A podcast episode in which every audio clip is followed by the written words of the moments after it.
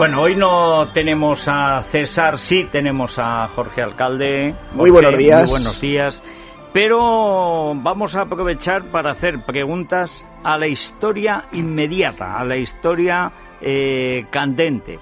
Eh, y además eh, se ha quedado con nosotros Pepe García Domínguez, que conoce el argumento, y no pocos de los nombres y fazañas, que diría el clásico, de la, del llamado caso Palau, también llamado caso Millet.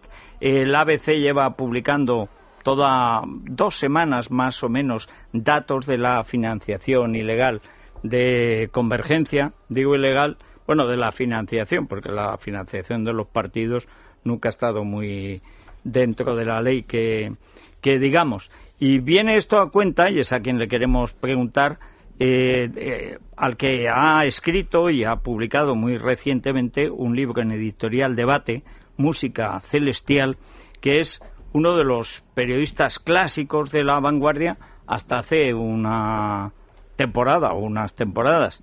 Manuel Trallero, creo que lo tenemos ya. Manuel, muy buenos días. Buenos días, Federico, un placer. Bueno, eh, lo primero, como lo que se dice siempre, Tú eres un barcelonés, eh, barcelonés eh, que además con mucha experiencia, eras columnista en La Vanguardia, de los que leía a la gente, ahora escribes en E Noticias, que es lo único que yo leo en catalán, dicho sea de paso. Eh, porque sí que tiene cosas interesantes. Y, este libro, ¿cuándo lo pensaste? Pues mira, lo pensé en el preciso instante en que vi las imágenes de la policía, de los Mossos, eh, entrando en el Palau. En aquel preciso instante pensé que ya, había un tema para hacer un libro e inmediatamente me puse a trabajar, o sea que prácticamente he pasado dos años y medio trabajando en el libro. Pero porque más incluso que el liceo, el Palau es como el Santa Santorum del catalanismo clásico, también moderno, ¿no? Bueno, y porque, porque pensaba que, pensé entonces que era bastante diferente a todo lo que había sucedido hasta, hasta entonces, ¿no? Es decir, supongo que por este, por este, por esta argumentación que tú dices, ¿no? Eh, pero, pero también porque mmm, daba, daba una primera sensación de que estaba sucediendo algo nuevo, novedoso, ¿no? En, en Cataluña, y esto ha sido un poco la tesis del libro, ¿no? Bueno, el personaje fundamental, técnico, digamos, es eh, Millet, Félix Millet.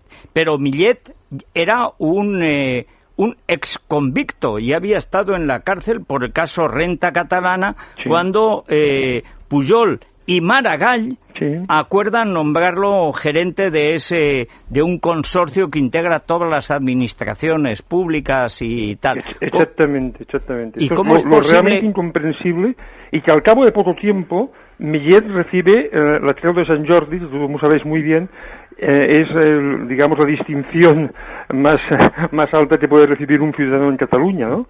Y, y, todo esto es realmente lo, bueno, sorprendente. Aquí ya deja de ser sorprendente casi todo, ¿no?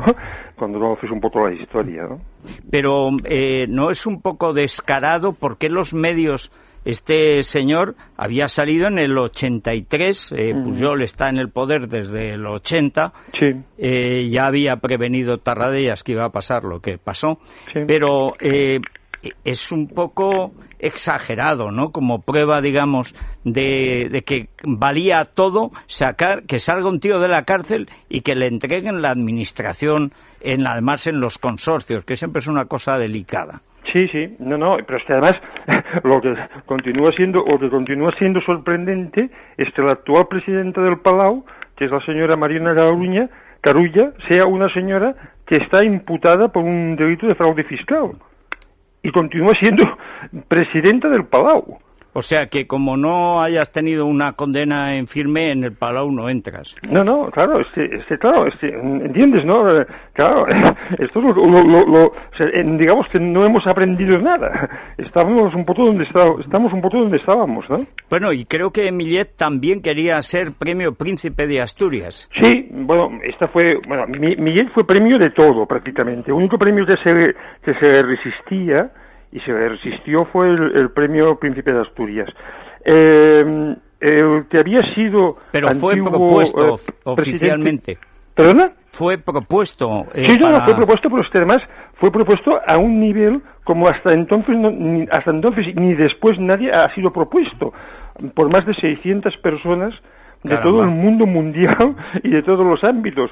Y es muy curioso que incluso periodistas barceloneses como Piqué, hay como Josep Cuní, como eh, Julia Otero, como Mario Scarol, eh, bueno, mm, independientemente, independientemente de lo que hiciesen sus medios, que también lo propusieron, ellos a título individual también lo propusieron. Como prueba de la reinserción de los de la población penitenciaria. Sí, bueno, debía ser algo así, sí, ¿no? Bueno, Pepe García Domínguez, que te quiere hacer un saludar y hacerte una, algunas preguntas. Muchas gracias. Eh, buenos días, Manolo. Hola, un abrazo. Mira, tengo delante tu libro, que, que me ha tenido ocupado todo el fin de semana, no podía soltarlo. Y en la página 76 tú das una clave, bueno, más que tú, tú reproduces unas palabras de Millet que dan una clave al lector para entender eh, esta, promiscuidad moral tan incomprensible fuera del ámbito territorial catalán. Dice Millet, y tú reproduces en tu, en tu libro, dice, somos unas se refiere a, a la élite de la sociedad catalana, eso que comúnmente se llama el oasis. Dice, somos unas 400 personas, no serán muchas más, pues nos encontramos por todas partes y siempre somos los mismos. Nos encontramos en el Palau, nos encontramos en el liceo, hay un núcleo familiar y coincidimos en muchos sitios, seamos parientes o no. Eh, quizá esta sea la clave que permita interpretar eh, circunstancias que tú explicas y que son particularmente jocosas, eh, como por ejemplo la que reproduces en la página 228, cuando el todo Barcelona sabía que se estaba robando a manos llenas en el Palau, funcionarios de la Generalitat, después de muchos años de, investigación y de conciencia pública, de, ser del dominio público, que ahí, eh, que son una cueva de, ladrones, eh, funcionarios de la Generalitat, funcionarios de nivel inferior, le exigen ciertas justificaciones. Oiga, tal vez tendría que tener usted una factura por este millón de euros que aquí no está justificado, tal vez necesitaríamos un albarán de esos otros 500.000. Entonces, Gemma Montuy, la mano derecha de, Félix Millet, eh, cuenta, cuenta lo siguiente. Es decir, ante estos incordios administrativos, ella dice, Mira, eh, reproduce ella a su vez palabras desde su jefe, de Félix Millet. Y decía él, mira, ahora llamaré al conseller, ahora hablaré con Castell. A ver, ponme con Tony. Tony es Antoni Castells, conseller de, Economía y Hacienda de la Generalitat de Cataluña. Muy honorable, honorable a secas, por lo menos. Ponme con Tony, decía Félix. Eh, Tony, que esto no quiero hacerlo, se refería a hacer facturas por los gastos, etc. Tony, que esto no quiero hacerlo. Y me decía Tony, ya está, ya está, tranquilo, tranquilo, no lo haremos. Eh, el, el, el no farem, sí. Eh, este es el asunto, esa sensación efectivamente de grupo de tribu, la seba, que se decía antes, que ahora la seba, la cebolla, pero es en realidad el cogollo. bueno, eso ha sucedido siempre pero yo creo que lo, curioso de, Cataluña, y también se ve en el caso Palau, es que la transversalidad consiste en que no importa de qué partido seas, si perteneces al grupo de los elegidos, te salvas. Y si no te salvan, y si no te lo llevas, te lo llevan. Pero esa sensación, yo lo que no pensé es que había empezado tan pronto. Sí, pero tú piensas tú que, por ejemplo, por, citarte solo un ejemplo, el padre, el padre de, de, Félix Millet, que también fue, fue presidente de, de, Orfeo, el padre de Félix Millet le dejó, cuando era presidente del Banco Popular, le dejó 50.000 pesetas de aquella época al padre de Pascual Maragall, con lo cual mm, evitó que, mm, que, el padre Pascual Maragall fuese a la cárcel porque había sido víctima de una estafa, por ejemplo. Eh, el padre de Félix Millet fue el que pagó, pagó, materialmente pagó, la llegada de la familia de Miquel Roca desde el exilio a Barcelona. ¿Eh? Mm, Pascual, Pascual fue al colegio al mismo colegio que fue Félix Millet, el, el, el, Félix Millet protagonista. Pero es que además Jordi Pujol era el presidente de una cosa que se llamaba, se llama, me parece, la cofradía de la, de la Virgen, la Madre de, de Montserrat, que estaba en el mismo colegio. Para que te des cuenta un poco la endogamia en la cual nos estamos moviendo, ¿no? Que parece como una asociación del PSOE con dos o tres tendencias, pero que al final eh, es eso eh, en sitios donde además la diferencia de clases casi geográficamente se ve mucho, como es el caso de Barcelona, resulta particularmente chocante cuando hablamos del PSC, es decir, una izquierda que siempre ha tenido su voto en la parte marginada, en la parte que Marcé describió en Últimas tardes con Teresa, ¿no? Eh, mucho pijo aparte, aunque luego extrañamente al final coinciden en ese núcleo. Yo no sé si es verdad la, la leyenda o es real de que Roca y Narcís Serra se echaron a cara o cruz quién se iba con Puyol y quién se iba enfrente. Esto no lo sé, lo que sí sé es que el día que, el día que, eh, eh, que precisamente eh, Narcís Serra ganó las, ganó las elecciones, lo celebraron juntos. Miquel Roca y Narcís Serra, que eran de partidos diferentes, eh, celebraron juntos donde, donde la victoria de Narcís Serra. Y evidentemente, donde está Narcís Serra y, y se va Narcís Serra, llega Miquel Roca y viceversa, ¿eh? Esto es una, casi es una ley física ¿eh? en, en, en, Cataluña. ¿Y qué, cuál es la actualidad de Miquel Roca en Cataluña, aparte de ser uno de los hombres que más dinero ganan en Madrid?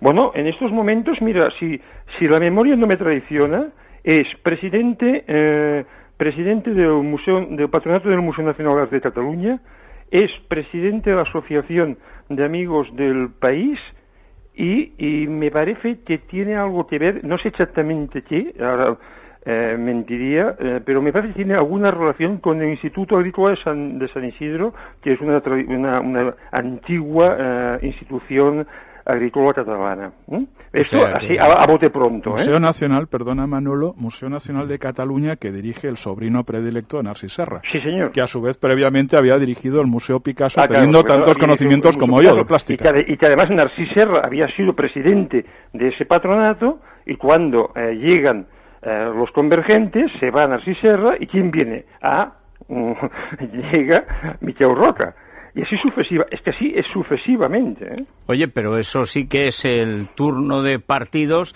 y no lo que soñaba Cánovas.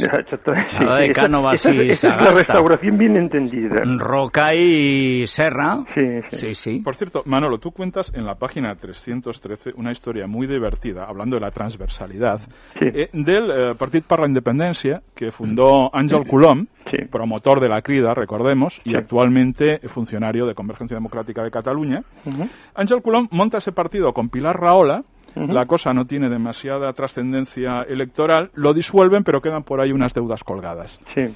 Y esas deudas, eh, Coulomb se le ocurre, porque dice que en una cena con unos amigos le dicen, oye, aquí hay uno que paga cualquier deuda, porque es un gran patriota catalán. Sí. Se llama Félix Millet, vete a verlo. Sí. Entonces, Ángel Coulomb, con esta noticia tan óptima, se presenta en el Palau de la Música y dice, oiga, yo monté un partido independentista y tengo unas deudas. No se preocupe, aquí se lo pagamos. Firme aquí. Entonces se le extiende un talón por 12 millones y medio de pesetas uh -huh. que Ángel Coulomb, eh, Ángel Coulomb no recuerda. Dice, me puse tan contento que ni miré quién firmaba. O sea, ni miré quién me lo daba. ¿Cómo que no va a mirar? ¿Y entonces puse... a quién se lo pide? No, no, a él sí, le dieron pero... el dinero que además para no andar en trámites burocráticos lo metió directamente en su cuenta particular. Claro. Porque para qué andar aquí con tonterías, sí, sí, ¿no? Ah, formalismos.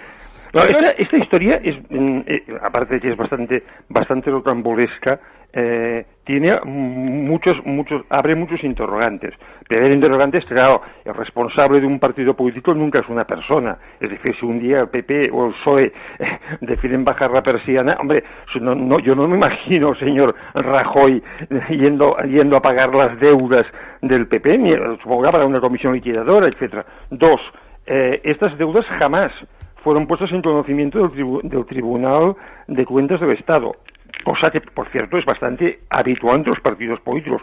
Por tanto, suponer que estas son unas deudas de un partido político es mucho suponer porque no tenemos ninguna prueba. Y tres, hombre, que un señor que cobra unas deudas para un partido político coja el dinero y lo ingrese directamente en su cuenta corriente, como mínimo llama la atención, ¿no? Diríamos, ¿no? Esto es una... Pero, pero piensa, pero piensa, eh, pensad una cosa, eh, esto está muy bien, y, pero por ejemplo, este el señor José, el, José, el señor José María Aznar, un redomado, un redomado catalanista, le dio 14 millones 14 millones de euros para las obras del Palau, señor Millet. Y el primer contacto que establece el señor, el señor Millet con el señor Aznar lo hace a través del actual ministro del Interior. Jorge Fernández Díaz. Pero es que Jorge Fernández Díaz, cuando llevaba el PP, que cuando llega al poder Aznar, eh, lo primero que hace es cargarse a Vidal Cuadras y volver a los Fernández Díaz, eh, es que era el que recibía de Javier de la Rosa los emolumentos, el dinero eh, que le permitía pues no cerrar las sedes del PP. antes de Alianza Popular, cuando era como ahora un mero complemento episódico de convergencia. Pero piénsate, por ejemplo, eh, Vendré, que era la mano derecha de, de Piqué, se entrevista hasta 17 veces, o bien solo bien acompañado, con, con Félix Millet. Y el propio Piqué se entrevista con Millet. ¿Y para qué? Claro, esto es lo que, esto es lo que estaría, estaría bien que alguien, alguien alguna vez nos lo, nos lo explicase, ¿no? Bueno, pero este, a ver, este, mm, la situación actual, por ejemplo, esta, esta cosa tan rocambolesca también del hotel este del Palau, que los mismos que en su momento dijeron que se había de hacer, ahora son los mismos que dicen que no hay que hacerlo, y son gente que iban a cenar a casa, a casa, a casa de Millet en, en, en Menorca, como iba el propio Aznar, como era eh, Trías, eh, bueno, esta, y, y, Artur Mas, esta gente iban habitualmente a cenar a casa, a casa. Son los mismos que ahora están diciendo que, que el hotel no se había de hacer cuando antes dijeron que el hotel sí que se había de hacer, ¿no? Una cosa realmente incomprensible, ¿no? Eh, eh ahora se, se, ha descubierto que hay una, hay una serie, hay una serie de empresas que eh, presuntamente han financiado a, han financiado a, a Convergencia a, bueno, eh, a, través eh, de la fundación de la antigua fundación Tres Fargas. Bueno, seis de estas empresas, seis de estas empresas están en el patronato de la fundación Olof Palmer, que es una fundación que dirige una exdiputada socialista que se llama Ana Valletbo.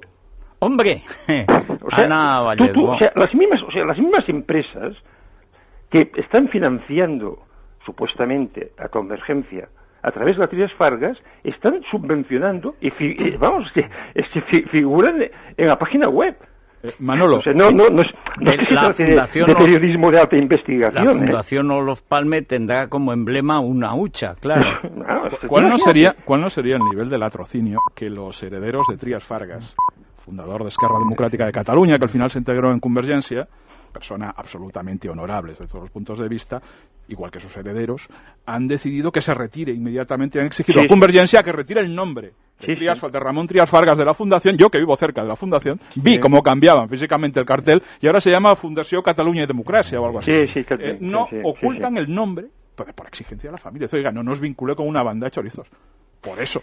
Eh, pero, Manolo, eh, yo de la lectura del texto, que es apasionante, he inferido que una serie de empresas constructoras de gran volumen, empresas españolas además, empresas de Madrid, deciden, por un gesto de altruismo, financiar a una coral. Una coral, como su propio nombre indica, son unos señores que se reúnen por la tarde a cantar. Bueno, empresas constructoras de dimensión eh, nacional financian corales. Bien, alto, gesto, gesto que las honra. Esta coral hace algo ya más extraño todavía que es encargar estudios a una fundación de un partido político. Estudios vinculados con la música, que es a lo que se dedican los partidos políticos, como todo el mundo sabe. La Fundación Trias Fargas, que la familia Trias Fargas exige que retiren el nombre de su antepasado, por vergüenza torera. Esa fundación financia eh, cosas, estudios relacionados con la promoción musical que a su vez subcontrata con empresas que organizan campañas electorales de Convergencia Democrática de Cataluña, casualmente, que también son especialistas en música. y ese dinero acaba en el bolsillo de los convergentes. ¿Me equivoco mucho? ¿De cuánto dinero estamos hablando? Bueno, esto, mira, esto es una, es, aquí hay, aquí hay un baile, aquí hay un baile de cifras considerable. ¿Por qué? Porque se están aplicando, se, se han aplicado y se están aplicando criterios cronológicos y contables diferentes. ¿eh? Primero, claro, eh, se está partiendo de la base de que este, este, este trabajo, eh, mm, tanto Millet como su socio, se llevaban una, comisión. ¿De cuánto era esa comisión? No se ha podido establecer. Hay, hay algunas contables muy importantes y yo mm, me parece bastante, en estos momentos, me parece bastante frívolo dar cifras, mm, porque yo creo que todavía falta muchísimo por conocer. ¿eh? bueno, pues como... estamos muy, muy, muy al principio. ¿eh? Me parece... Por, mucho que nos cueste creerlo. ¿eh? Eso te iba a decir. Me parece, Manolo, que dadas las eso, como no os deis prisa en contar lo que sabéis, de aquí a 30 años, el nieto de don Jordi Puyol, que será elegido de nuevo presidente de la Generalidad, pues a lo mejor eh, queman música celestial. Eso sí, antes le hacen un requiem con una coral de estas. Por cierto, Manolo, yo pedí el libro el viernes en una conocidísima librería al centro de Barcelona y estaba por ahí escondido. Se lo tuve que encargar al gerente. Y me dijo, sí, mira, está aquí, pero búscalo, no estaba en la mesa. No, no, pero, es que no, se ve. solo, no solo, no solo, no solo ha pasado esto. Y antes estuve en Catalonia, que tú conoces, que está enfrente, en fin, sabes lo que es, las librerías principales de Barcelona, y no estaba. Sí, sí, pero no solo pasa esto, es que no ha habido ningún medio de comunicación de referencia, eh, ni eh, periodístico, ni radiofónico, ni, ni, televisivo, ni en Cataluña, ni fuera de Cataluña, eso quiero decirlo muy claro, ni fuera de Cataluña, que se haya hecho el más mínimo eco del libro. O sea, yo no he aparecido en la edición nacional, el libro este no ha aparecido en la edición nacional de periódicos como ABC, como El Mundo, como El País o como La Razón, por ejemplo. En edición nacional estoy hablando. Ya no, no, te hablo ni de, ni de las ediciones, ni de, ni de la BUI, ni el CAD, no, no. Te estoy diciendo ni la ni lo que quieras. No, no, te estoy hablando de diarios españoles, de ámbito español. No ha aparecido. No, o sea, no, no es, no es que, no es que eh, sea el oasis catalán, esto ya es el oasis español. Es decir, el charco porque un oasis no deja de ser un charco con ínfulas. Sí, sí. Sí. Bueno, eh, Manuel Trayero, enhorabuena por este libro, al menos aquí en el Grupo Libertad Digital sí que haremos lo posible porque se conozca y que se sepa, porque además eh, aquí las responsabilidades no son solo nacionalistas catalanas. ¿eh? O sea, aquí en Madrid en Madrid hay empresas y hay gobiernos y hay ministros que han estado trabajando en el mismo carbón que los de allí. O sea que está bien que se conozca y entiendo que moleste a algunos medios. Pero enhorabuena por haber eh, dado a luz esta música celestial y nada, pues a ver si hay un poco más eh, de suerte. Enhorabuena. Muchas gracias, Federico. Un abrazo muy fuerte. Nos vamos a viajar con el corte inglés, como hacemos siempre, Federico, porque recuerdo a los oyentes que se ha alargado hasta el 8 de julio la fecha para poder reservar dentro de las condiciones de la promoción a viajar que está llevando a cabo Viajes el corte inglés este verano. ¿Qué incluye esta promoción? Pues, por ejemplo, descuentos que van hasta el 50% y la posibilidad de disfrutar de días gratis, de comidas gratis, de llevar a los niños gratis a nuestros viajes que podremos además realizar hasta el 31 de octubre en plena temporada alta que queremos saber más, tenemos que llamar a este número, al 902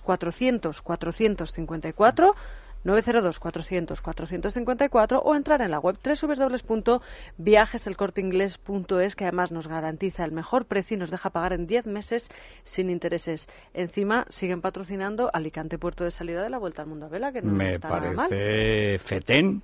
Bueno, una pausa breve y vamos ya con las preguntas a la ciencia, preguntas que le hacen nuestros oyentes a Jorge Alcalde.